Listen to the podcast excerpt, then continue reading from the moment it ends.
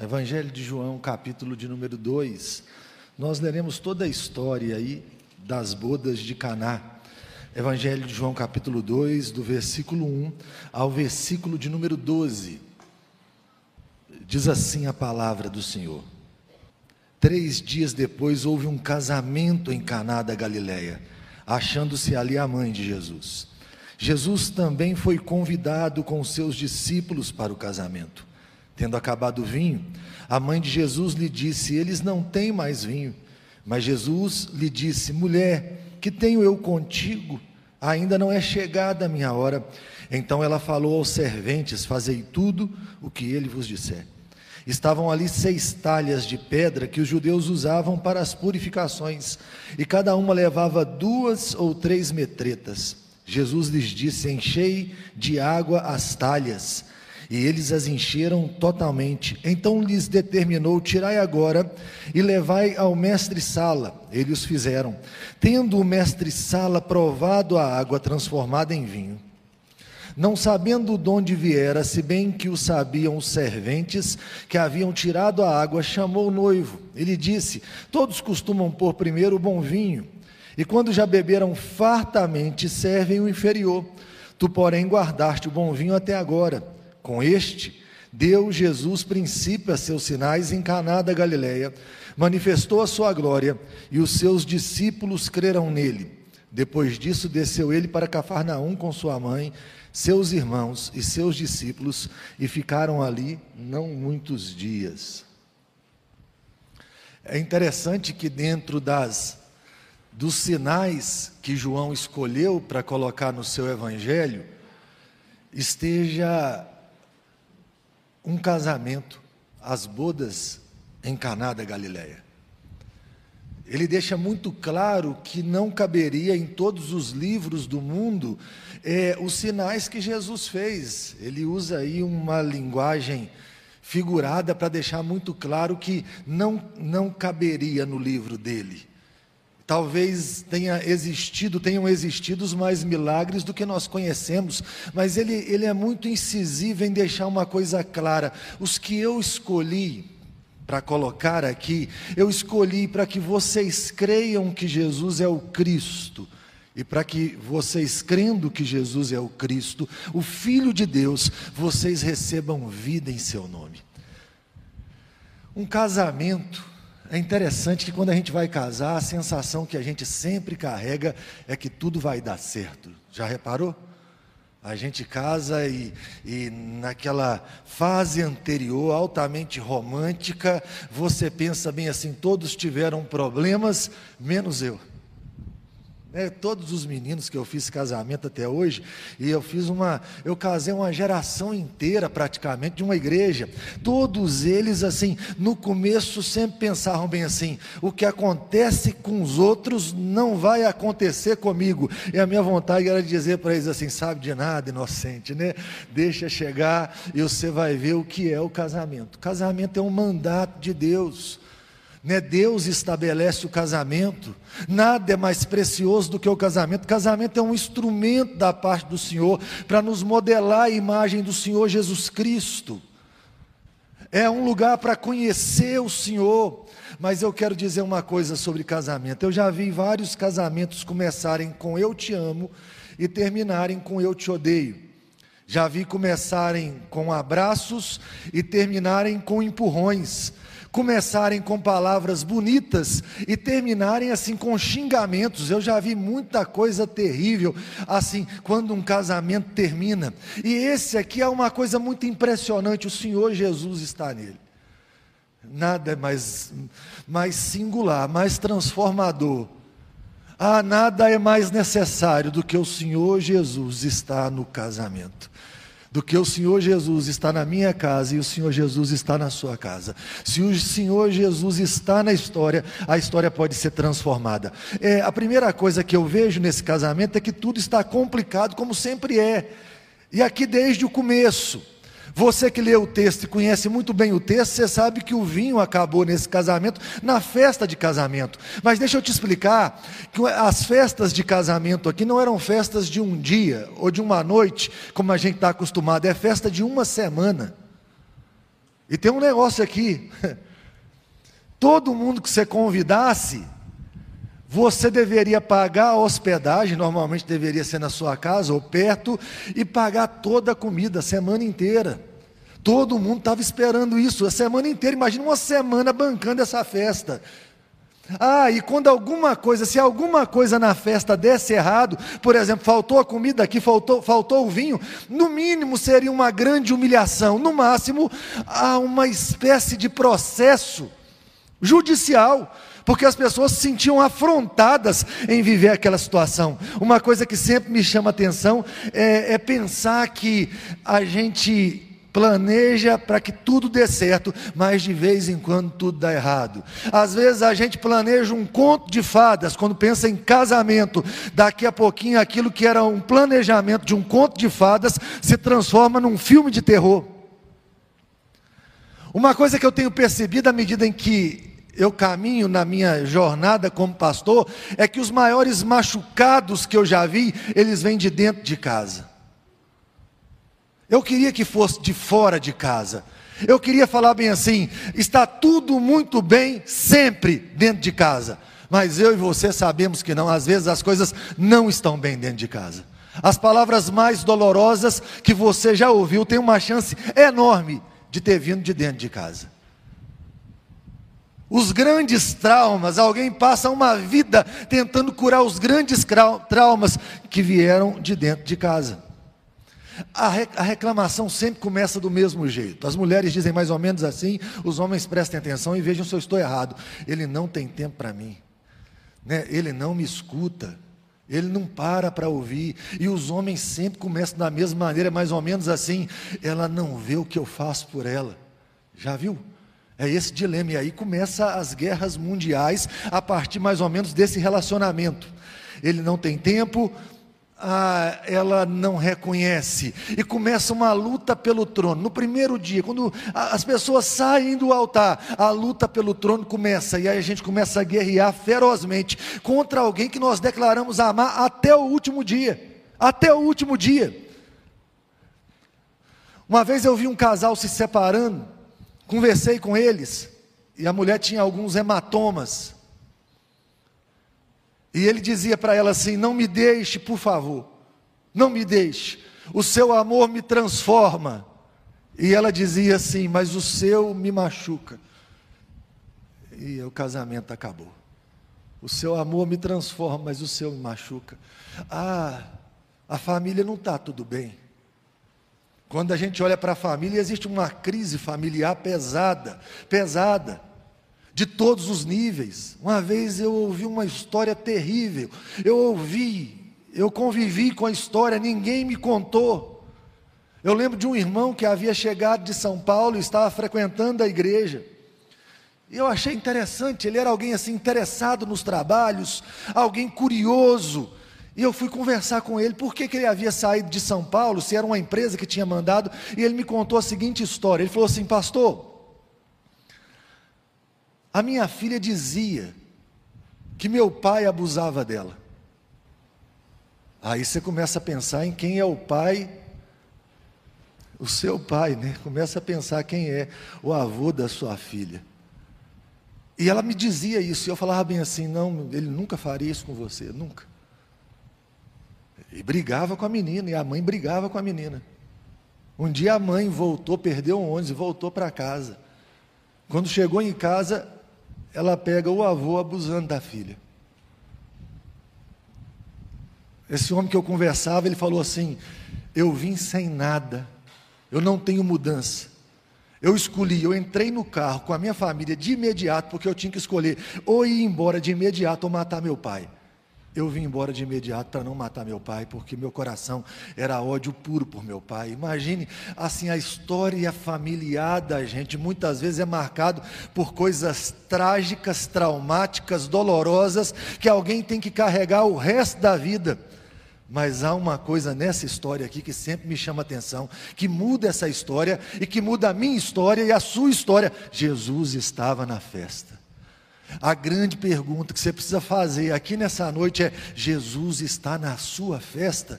Jesus está na sua casa? Jesus está onde você está? E aí, se Jesus está, eu quero que vocês me escutem, porque há uma ordem que vem de Maria.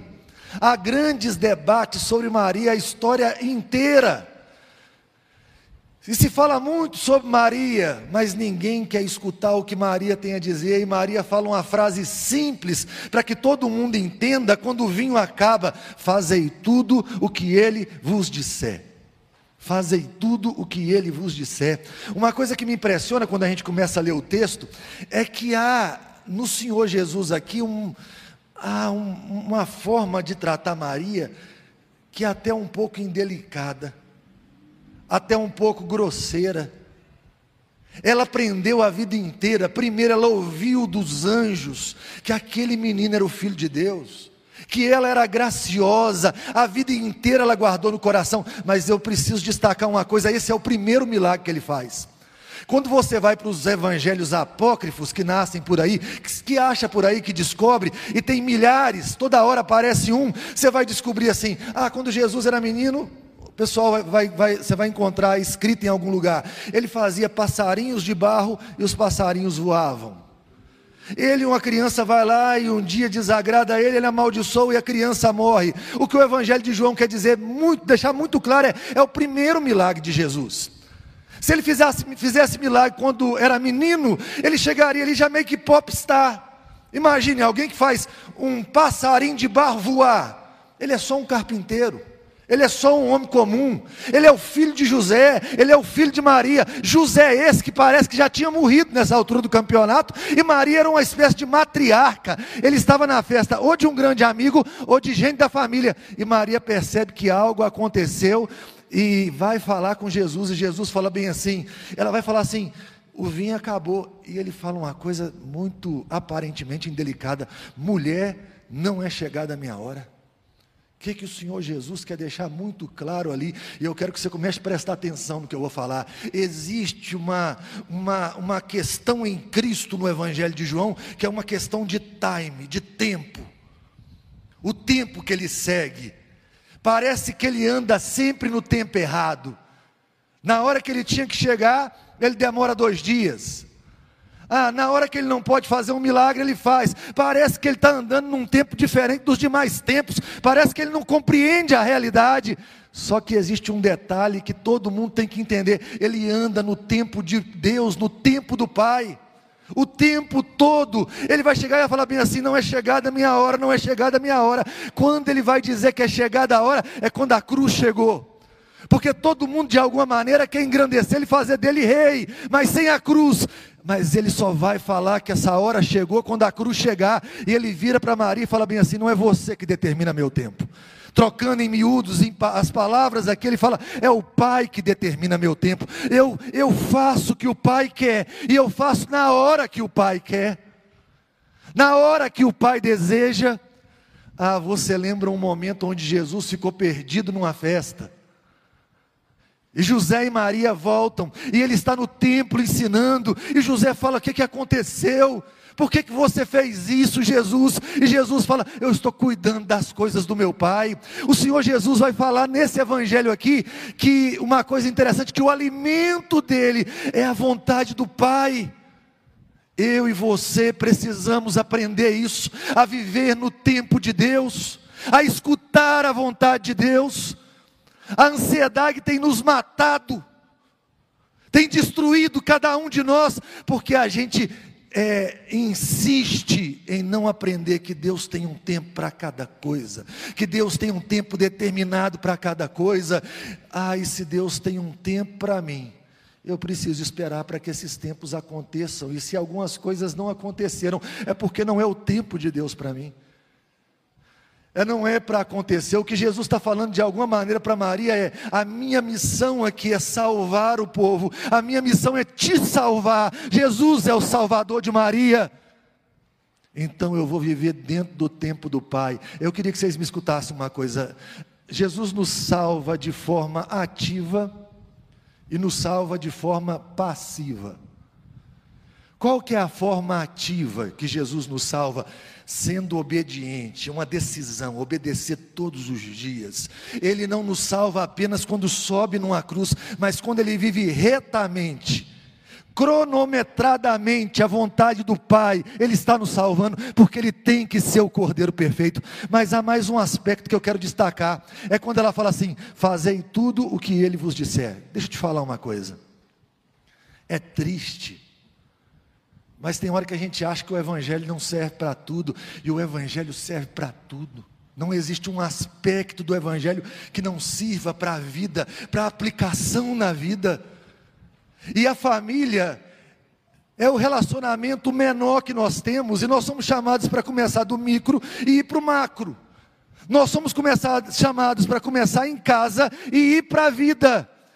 E aí eu preciso aprender uma coisa, eu preciso aprender da outra face dentro de casa, como um bom cristão se eu quero que relacionamentos cristãos sejam cultivados dentro de casa, eu preciso aprender a andar mais uma milha dentro de casa. Se eu quero que relacionamentos cristãos sejam construídos na minha, minha casa, eu preciso perdoar 70 vezes 7.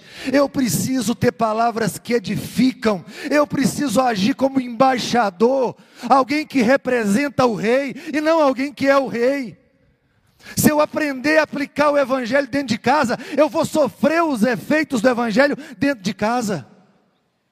Fazei tudo o que ele vos disser, mas que dificuldade é fazer tudo o que ele vos disser, sabe? Homens que não entendem o papel deles,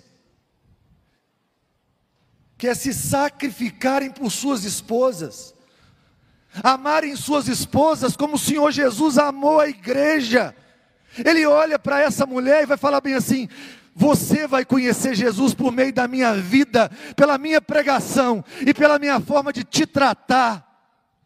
Há mulheres que se submetem aos seus maridos, porque é uma representação da igreja, do jeito que a igreja confia no domínio do Senhor, no governo do Senhor. A mulher confia no governo do marido que representa a Cristo. Pais que não provocam seus filhos à ira. E cá para nós aí é uma outra novela. Uma geração podre de mimados.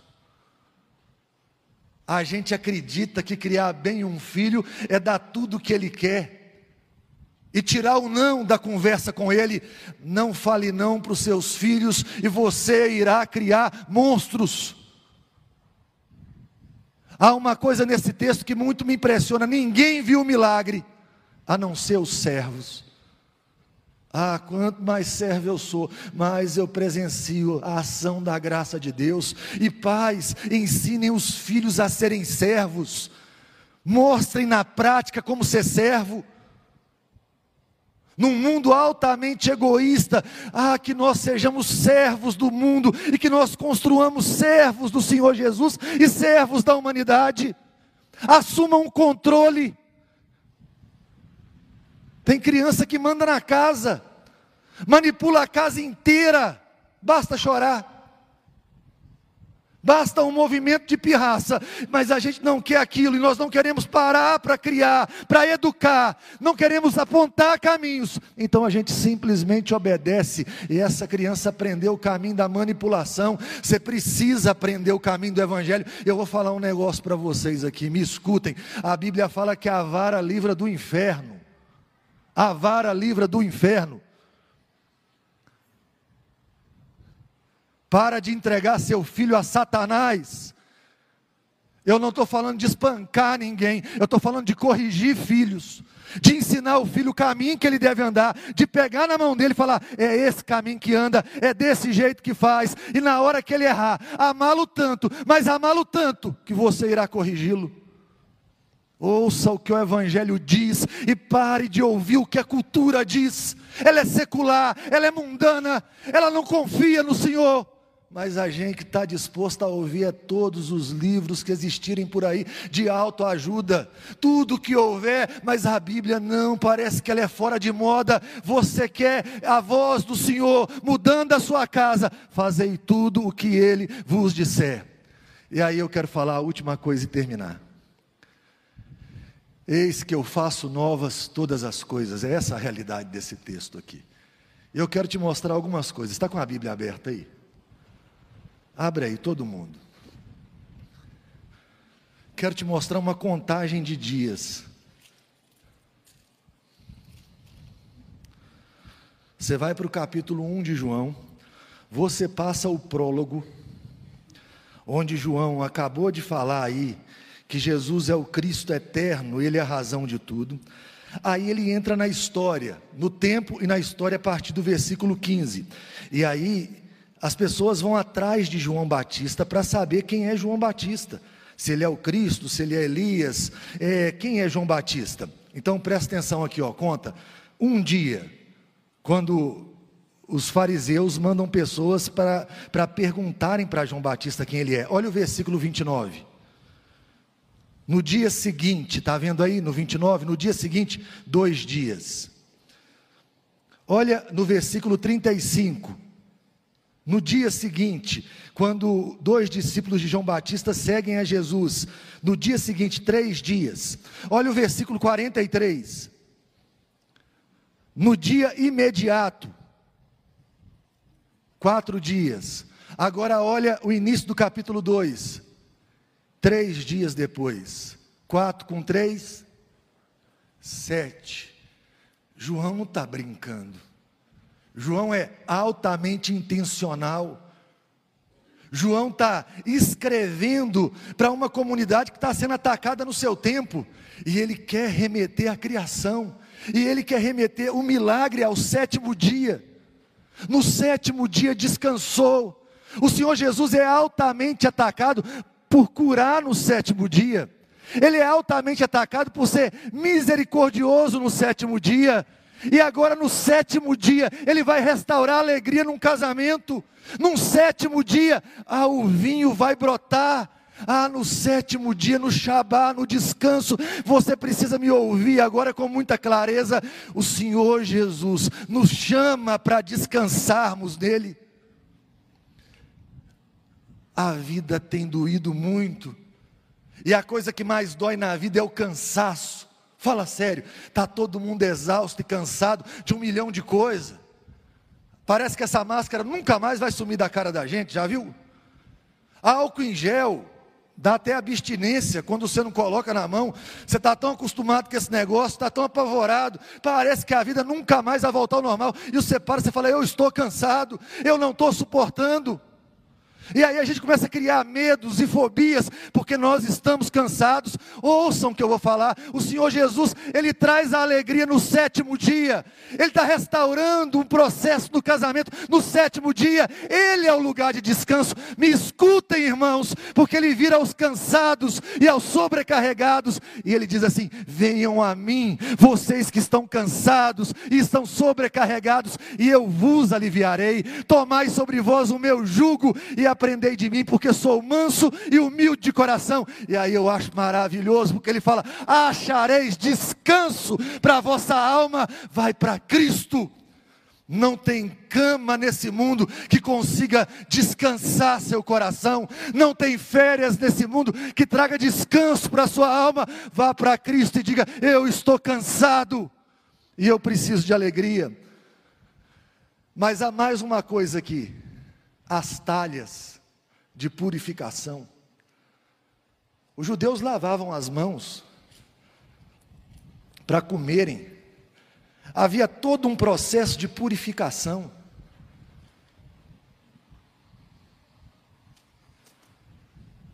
Vai ter vinho dentro da talha. Daqui dois domingos, a gente vai celebrar nesse horário aqui, se o Senhor nos der vida, a ceia do Senhor. E o vinho que nós vamos tomar representa o sangue de Jesus.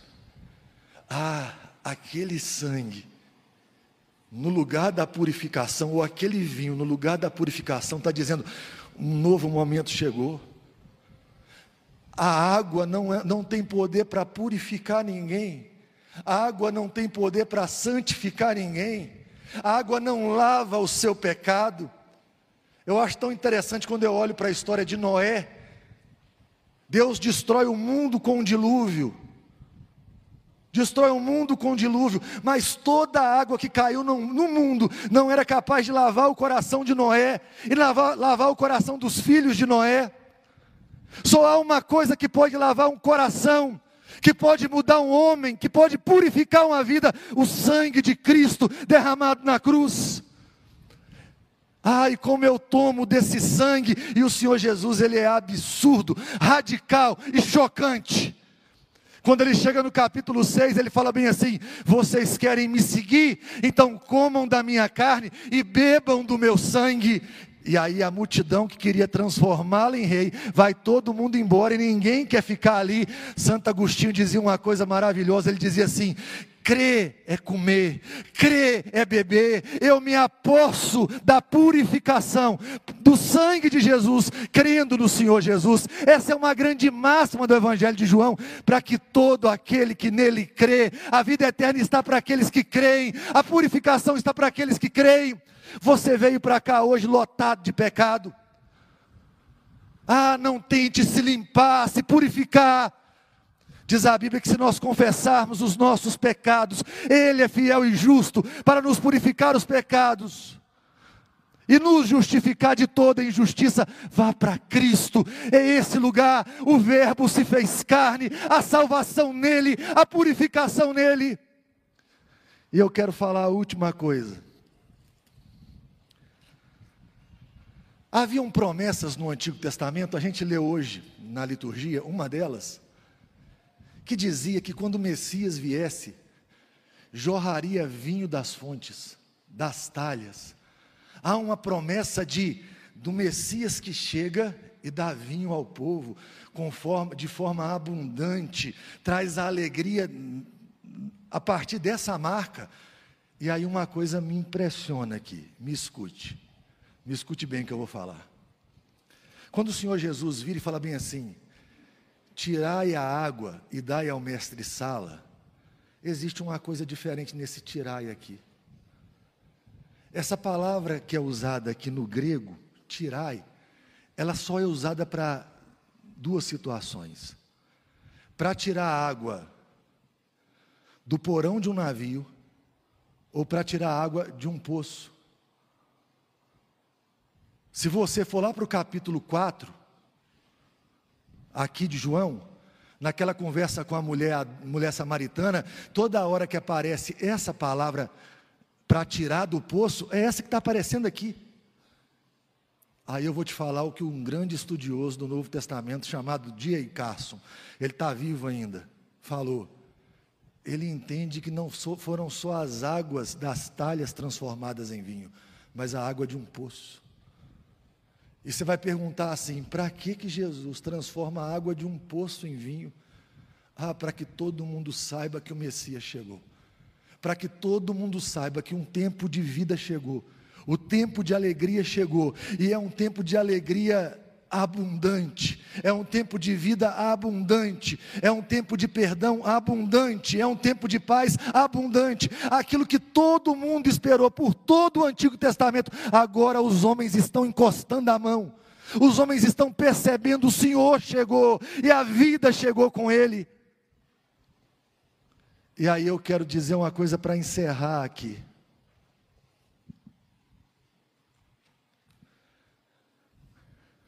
Quando você vai para o versículo 11 aí, do texto que a gente está lendo,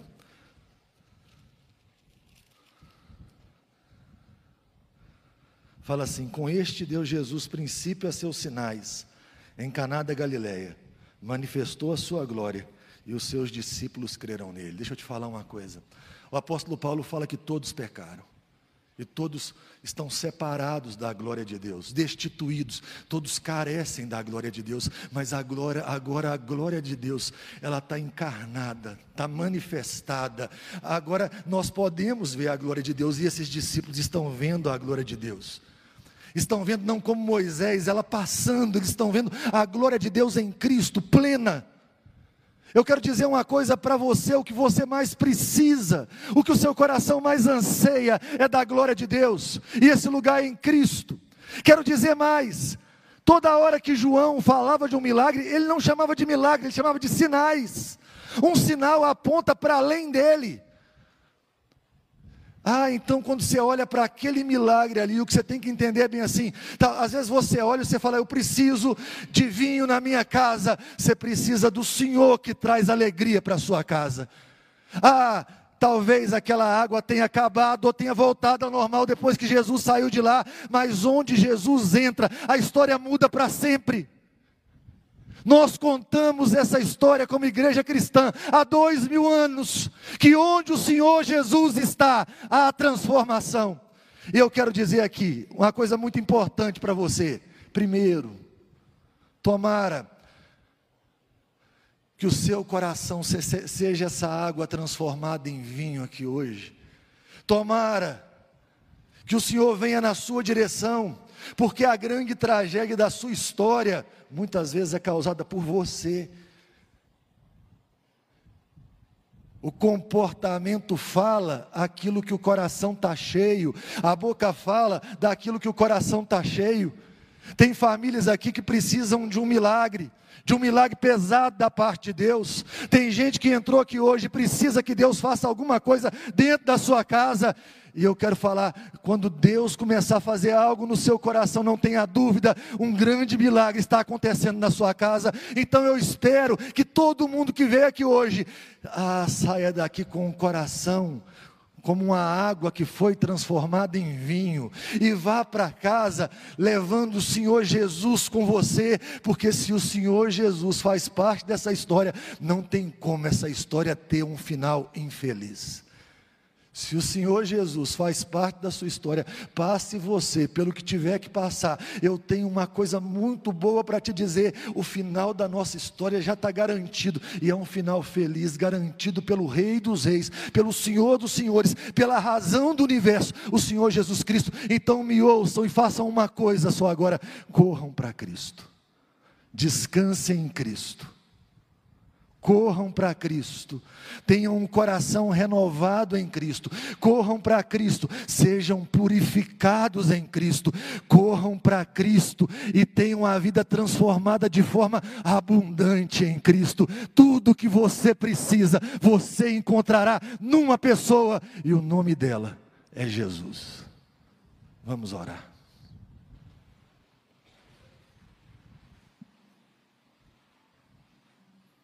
Senhor Deus Todo-Poderoso, te louvamos pela palavra do Senhor santa e bendita. Ó Deus, te louvamos porque o Senhor transforma a realidade, ó Deus, daqueles que estão próximos ao Senhor. Ó Deus, nós te louvamos, meu Deus, pela bênção de termos um Deus que participa da nossa história, que intervém, se o Senhor nos abandonasse à própria sorte, nossa história seria uma história de destruição. Mas o Senhor não nos abandonou. O Senhor não nos deixou entregues ao nosso próprio coração. O Senhor nos amou de tal maneira que deu seu único filho, nosso amado Senhor e Salvador Jesus Cristo, para morrer numa cruz em nosso lugar. Mudou a nossa história para sempre.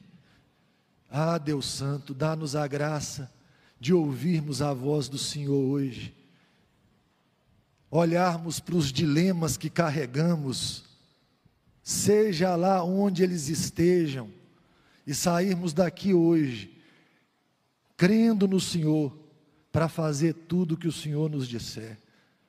Nos dê poder para obedecer a Sua palavra, nos dê poder para amar a Sua vontade nos faz esperar, ó Deus, no Senhor, na Sua graça. Ó Deus, visita cada pessoa que está aqui. Talvez hajam pessoas aqui, ó Deus, com dilemas terríveis, com problemas seríssimos no casamento ou problemas familiares. Ó Deus, o Senhor pode transformar essa realidade. O Senhor pode transformar essa água trágica num vinho gostoso. Essa pessoa ainda pode experimentar o melhor do Senhor nessa terra. Em nome de Jesus, eu te imploro a graça para que o Senhor visite essa pessoa agora. Essas pessoas que estão aqui enfrentando isso. Ó Deus, aqueles que têm enfrentado, ó Deus, a luta da enfermidade. Ó Deus, seja a enfermidade pessoal aqui, dele mesmo, ou a enfermidade de alguém que é amado, meu Deus, em nome de Jesus, nós cremos nesse Deus que transforma água em vinho, que faz muito mais do que nós pedimos, pensamos ou sonhamos. Meu Deus, vem aqui, trabalha de maneira extraordinária, meu Pai. Ó Deus, visita teu povo, os teus servos, aqueles que estão sofrendo, faça-os ir para casa. Ó Deus, irem para casa hoje com uma nova canção no peito. Ó Deus, se a alegria foi embora, que a alegria seja renovada no Senhor Jesus. Se o cansaço, meu Deus, tem sido a tônica da vida, ó Deus, que haja descanso hoje no Senhor Jesus. Ó Deus Santo, nós nos entregamos nas tuas mãos e nós te agradecemos pelo nosso Rei e pelo nosso Salvador Jesus Cristo. Dá-nos a graça de confiar no nosso Salvador Jesus Cristo. Que não saia ninguém aqui nessa noite sem confiar inteiramente no nosso Rei Jesus Cristo.